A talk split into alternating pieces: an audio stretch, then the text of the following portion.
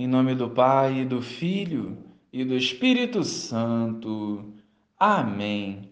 Bom dia, Jesus. Restaura as nossas vidas pela ação do Espírito Santo, purificando os nossos corações e reavivando a nossa fé através do Evangelho. Que hoje possamos abrir mão de si para viver retamente a tua vontade. Amém. Naqueles dias, Maria partiu para a região montanhosa, dirigindo-se apressadamente a uma cidade da Judéia. Entrou na casa de Zacarias e cumprimentou Isabel. Quando Isabel ouviu a saudação de Maria, a criança pulou em seu ventre e Isabel ficou cheia do Espírito Santo.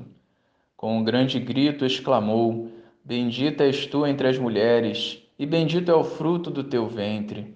Como posso merecer que a mãe do meu Senhor me venha visitar? Logo que a tua saudação chegou aos meus ouvidos, a criança pulou de alegria no meu ventre.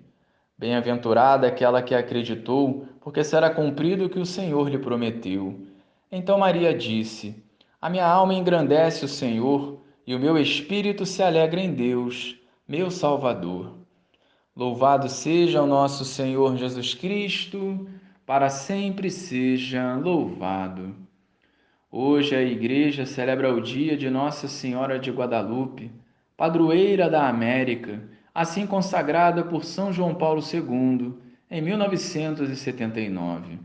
A cada aparição de Nossa Senhora ao redor do mundo, ela busca os simples e puros para comunicar a vontade do Pai.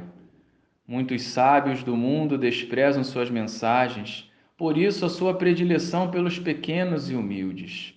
Como sempre, apressadamente Maria se coloca à disposição e obedece a Deus. Ela viveu intensamente a fé em todas as esferas da vida e nos apresenta um caminho seguro que nos conduzirá ao Senhor. A pureza, a obediência, a humildade e o silêncio suas aparições são presentes de Deus para que fortaleçamos e amadureçamos a nossa fé, progredindo assim em virtudes. Como Maria, vivamos essa comunhão com o Senhor que transborda de alegria e nos incentiva a viver a caridade, renunciando a si.